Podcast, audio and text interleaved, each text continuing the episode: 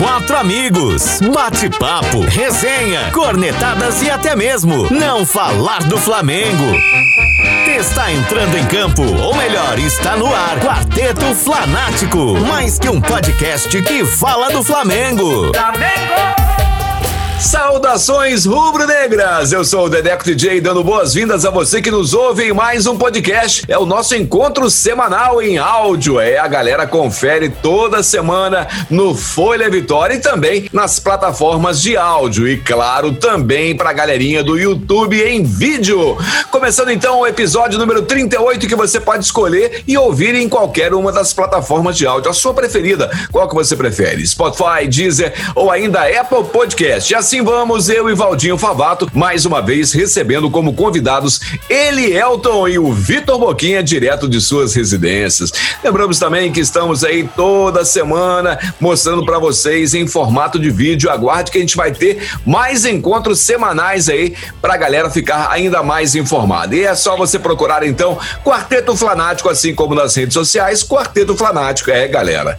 Nosso ano vai ser como, hein? Estou preocupado. Eu tô falando desde o início do ano que eu tenho as minhas preocupações nesse ano de 2020. Então, hoje vamos falar, vamos continuar traçando esse cenário e continuamos a nossa saga. O primeiro jogo foi ruim, o segundo foi pior ainda, e o terceiro é isso que a gente vai começar conversando agora com ele, Valdinho Favato. Saudações rubro-negras. Tudo certinho, Favato? Saudações, tudo certo, Dedeco, Elielto, Boquinha, galera que tá ouvindo, tudo certo.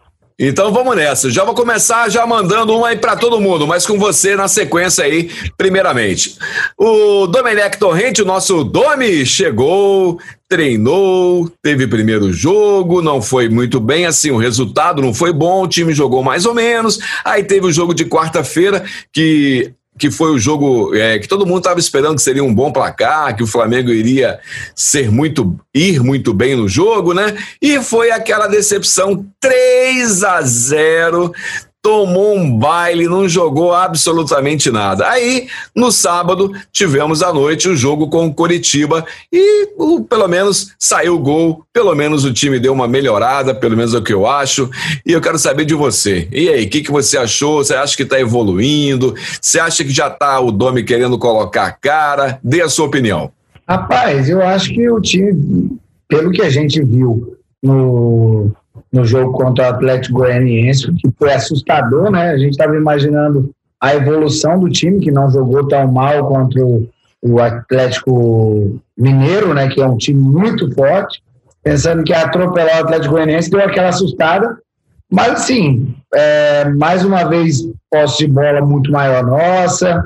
É, dá para falar que gostei muito do jogo. Tinha um pouco sei lá, um pouco mais preguiçoso, né? A gente é acostumado com os jogadores, aquelas trocas de passes que nós tínhamos ano passado, um pouco mais lento, um pouco mais afastados, isso a gente já comentou já nos, das outras partidas também, desde a, das do Fluminense, mas não dá para reclamar não, a três pontos, a gente já conseguiu marcar um gol, um a zerinho, foi bom demais para ver se tira o Inhaca e, e entra bem é, de vez agora no campeonato.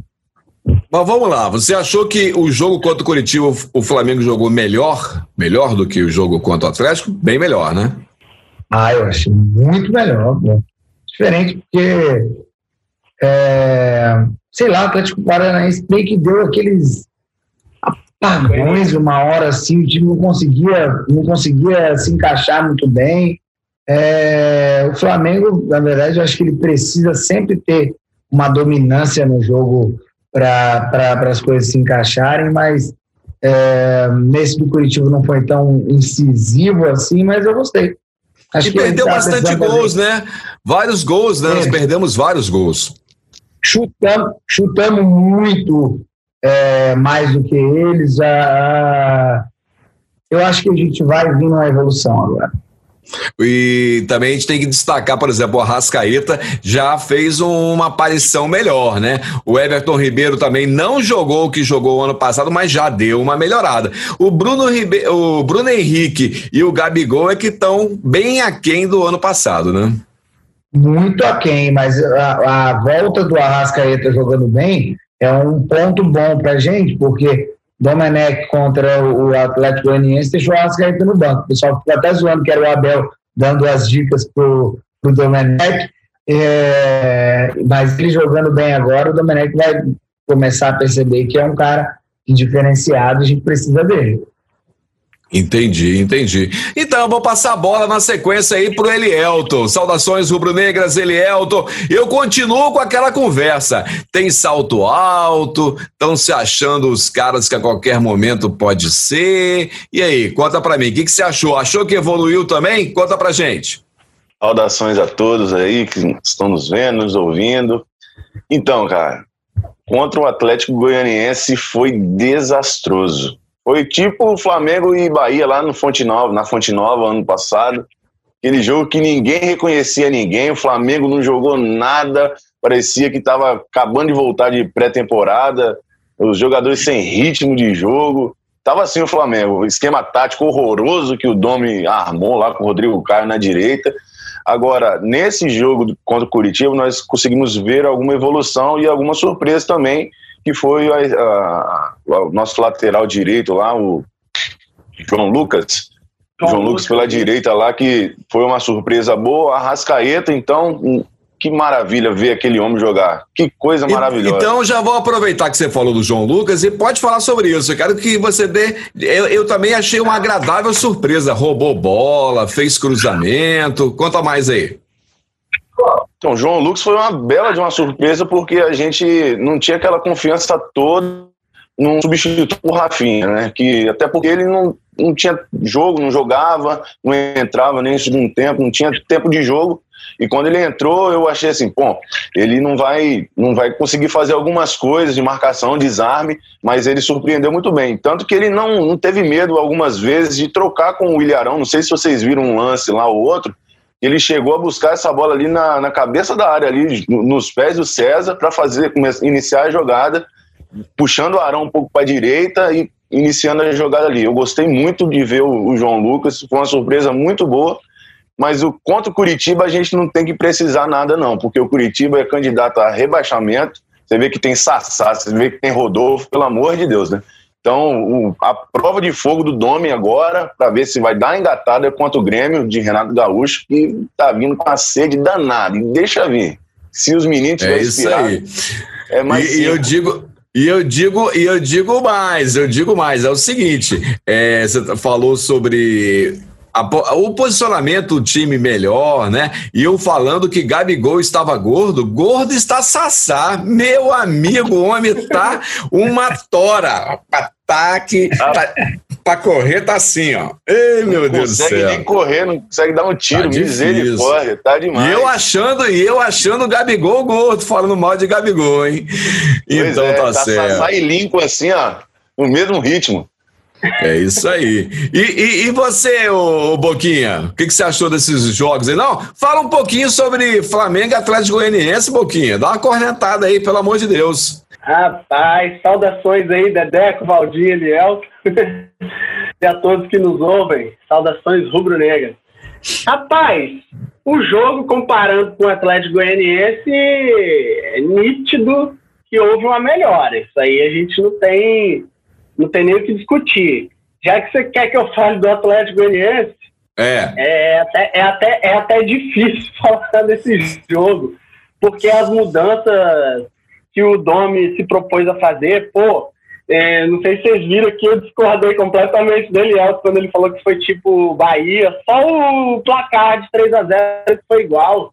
Foi totalmente mais ridículo. Lá contra o Bahia, a gente teve um pênalti no Felipe Luiz que o cara não deu aquele, aquele negócio da tecnologia, até hoje eu não engoli daquele, daquele árbitro de vídeo lá que o cara, o tronco tava à frente, dando condição. Não sei nem se o cara tivesse deitado no campo, o tronco dele ia estar à frente do, do acho que do Gilberto, num, num gol do Bahia.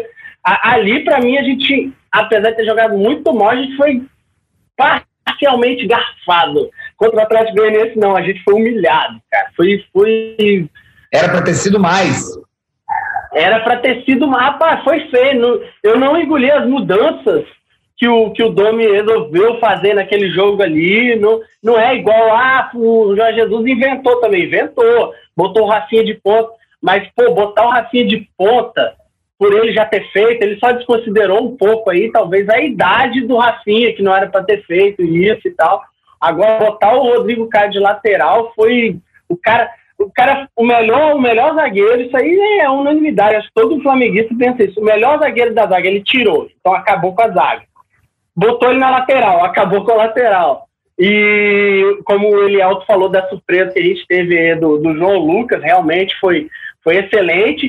É, ele precisa de ritmo de jogo, falando um pouquinho dele, porque ele ajudou muito atrás, mas você vê que ele pode ser usado com profundidade, ele tem um cruzamento bom, mas ele foi pouco utilizado dessa forma. Eu acho que ainda pode ser usado, mas é, dizem que goleiro é uma posição ingrata, mas lateral também é, porque o cara tem que ficar indo e voltando, pô, num, num pedaço de campo, meu irmão, que é tenso. Aí o cara, às vezes, com medo de se queimar, se resguarda e fica mais um pouco. Mas você vê que se ele for usado com profundidade, ele tem, eu, na minha opinião, pô, aquele cruzamento que ele deu na cabeça do Pedro, e ele já tinha tentado um ou outro antes, ele já demonstrou que ele tem um passe legal, enfim.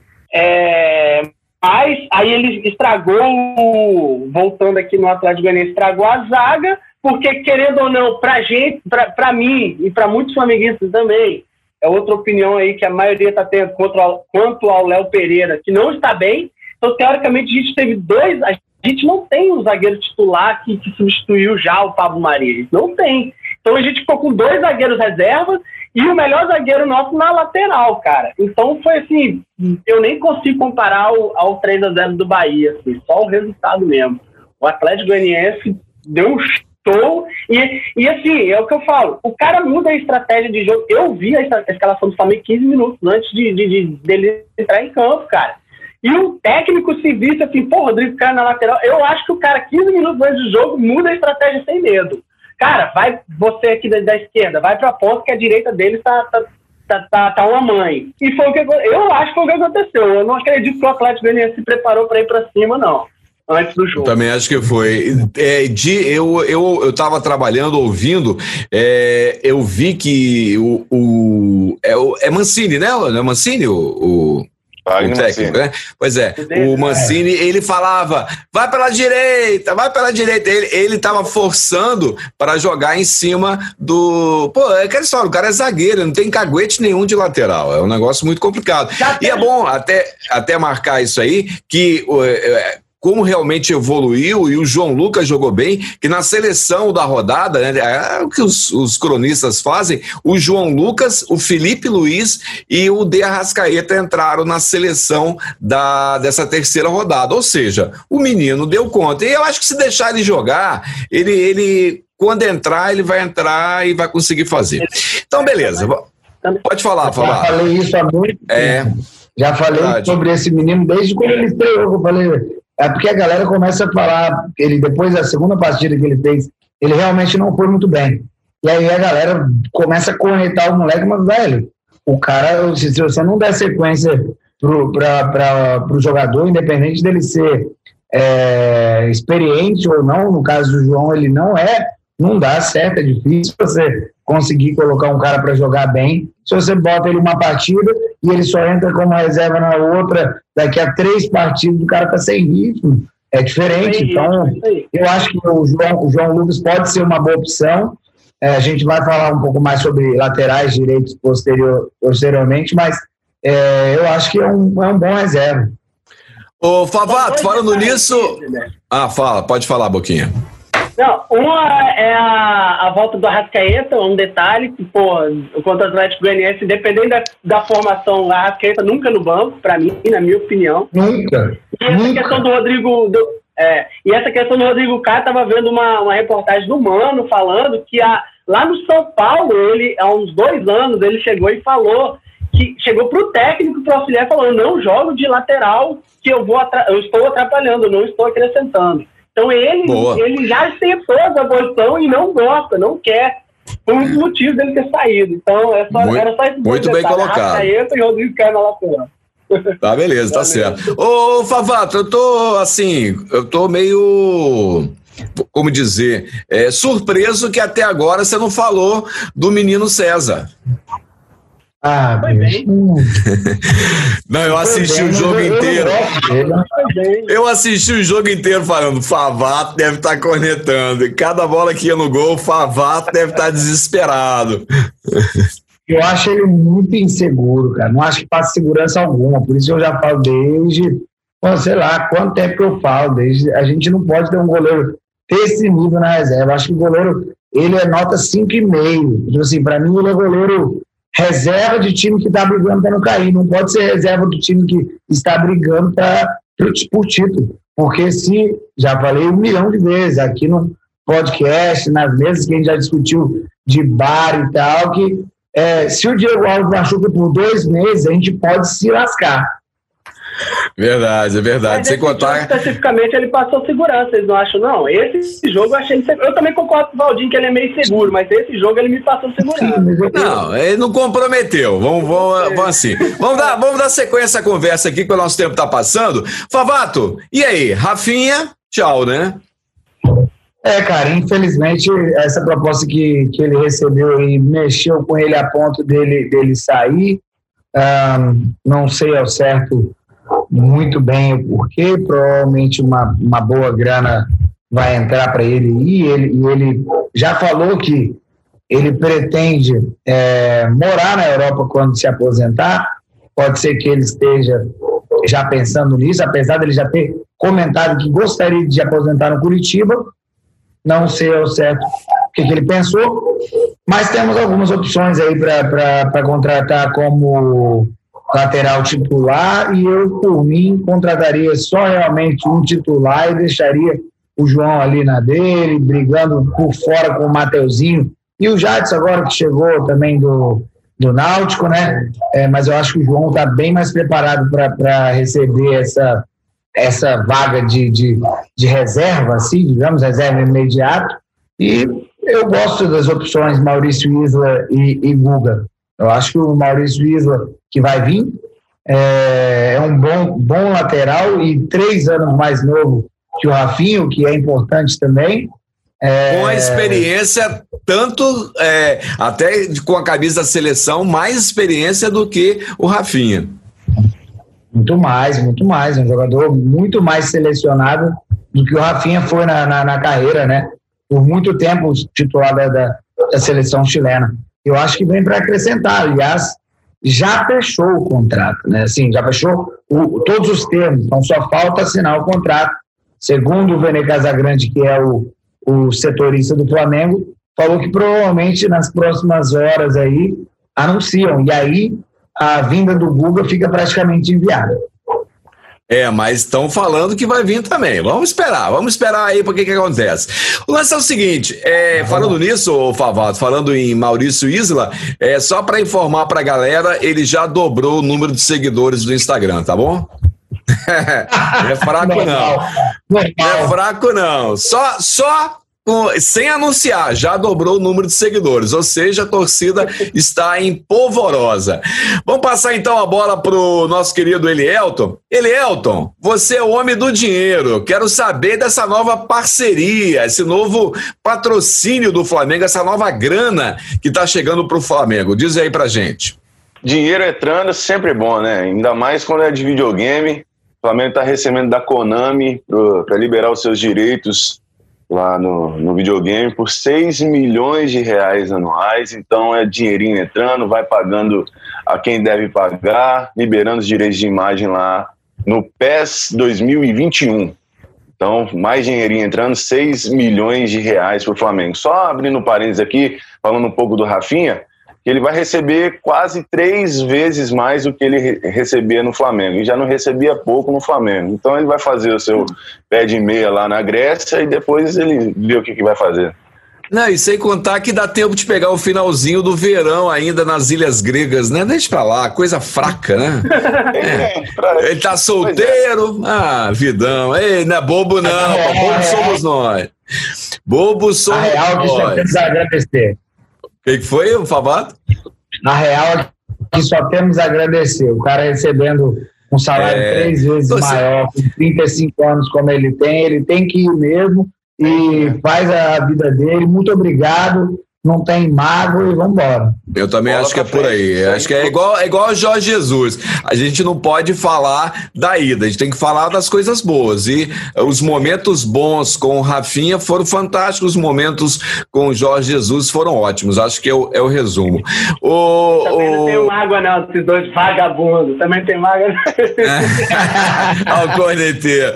Olha o corneteiro. Ô, ô, Boquinha, você que tá ultimamente só no, no Corneta Futebol Clube, eu quero saber de você o seguinte: é, eu quero que você também dê, dê, uma geral em cima disso aí. Você acha que o Flamengo deveria contratar o Isla e o Guga, ou só o Isla, ou só o Guga? Sua opinião dessa lateral direita. E ainda, ó, a gente não vai falar sobre isso não, porque tem muita fofoca na história, mas está rolando um papo também, inclusive, que o Felipe Luiz teria recebido uma proposta para também ir para lá. O que, que você acha?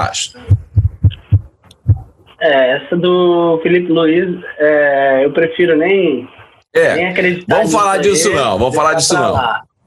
A lateral direita, cara, eu, eu cheguei a cogitar que quando falou desse Isla, eu falei, não podia não parar de ir atrás do Guga. Então, respondendo essa pergunta, eu queria muito os dois.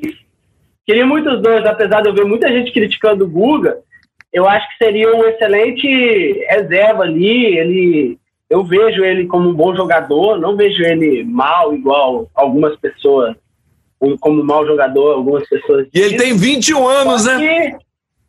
novo, só que é aquele negócio, né, cara? O, o cara do dinheiro aí é nosso amigo Elielton e, ele, e, e o que eu ouvi dizer é 32 milhões do presidente louco, falou é que aceita negociar ele.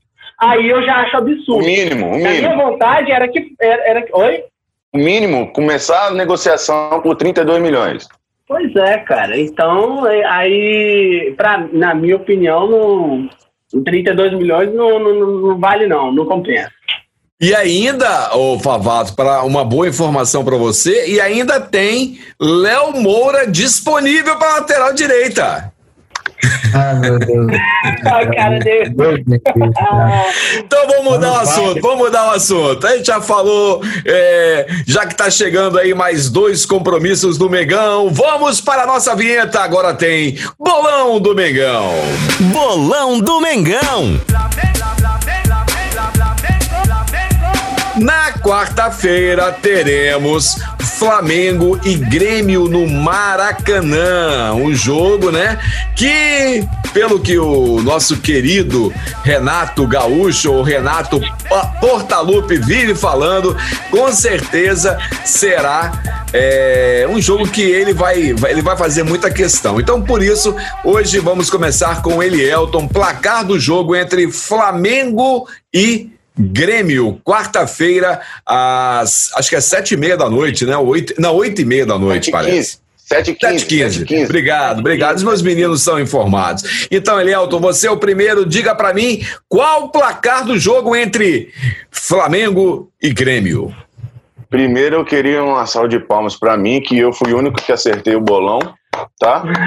Desculpe, desculpe, desculpe. Eu acertei o bolão, tá? 1 a 0 Não fui clubista e deu certo.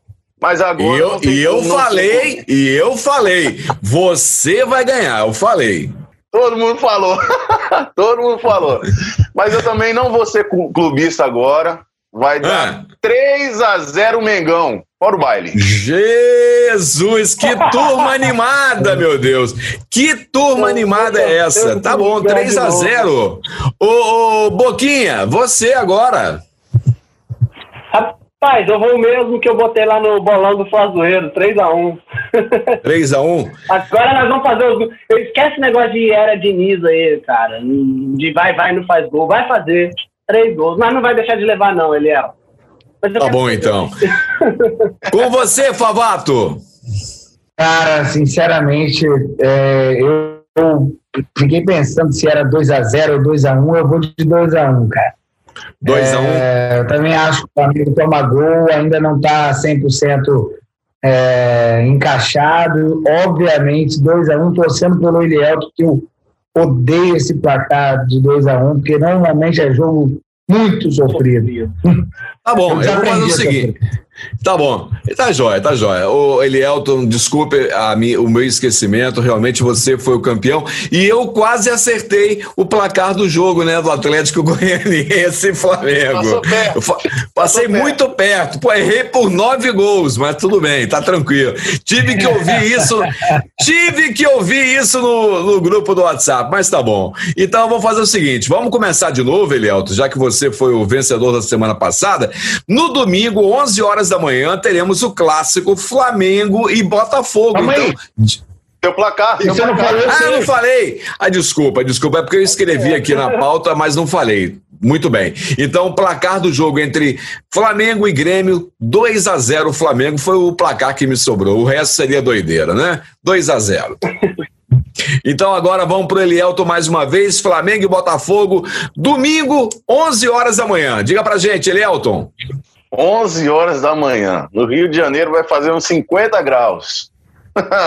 é, 2 a 0 ou 2 a 1 Vou fazer 2 a 1 porque vai ser um jogo daqueles que, meu Deus, vai dar calo nas vistas. Será? Então, qual o placar? 2 a 1 Megão, o gol aos 44 de Gabigol. Jesus amado, o homem tá demais. Vai sofrer, pois é. vai sofrer mesmo. Vai sofrer mesmo. mesmo. Você, Boquinha? É 5x0 na lata, rapaz. Ah, do... Sem clubismo, sem clubismo. Não, vai, eu vou. Eu vou é, é, é, é, uma sacanagem aqui, mas é uma brincadeira, mas eu vou chutar 5x0, vai que eu acerto. Tá joia. Pavato! Pavato! Eu não, eu não vou chutar 5 a 0 não. Eu vou, vou, ser, vou repetir o Elielto, vou colocar 1 a 0 para o Flamengo, cara. 1 a 0 Flamengo, 50 graus na cabeça, jogador meio sonolento que acordou mais cedo.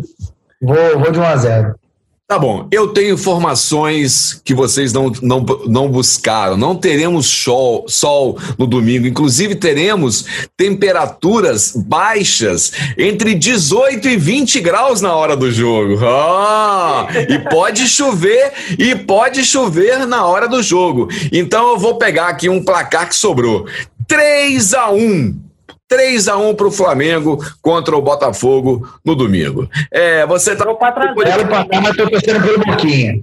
Não entendi? Oi? Belo placar, mas estou torcendo pelo Boquinha.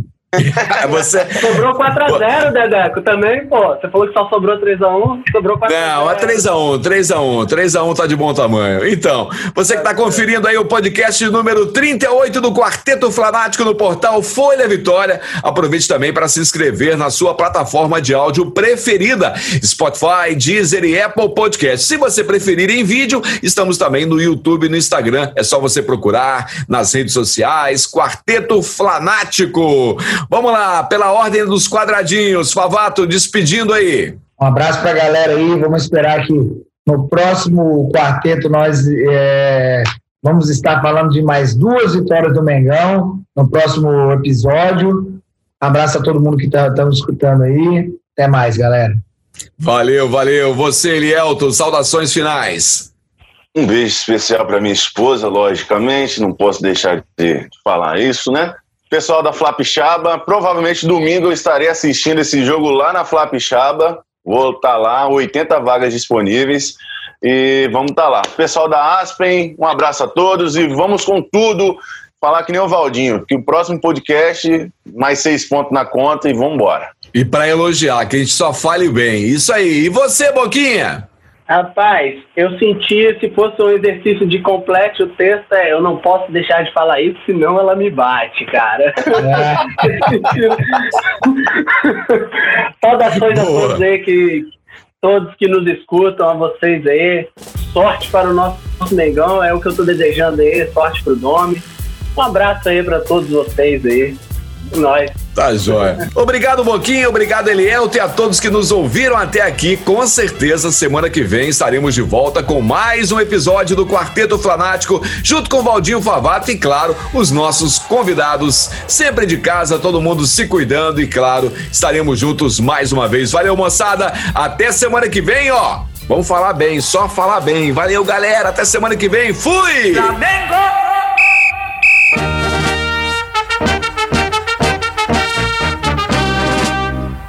Quarteto Flanático, falando do Mengão.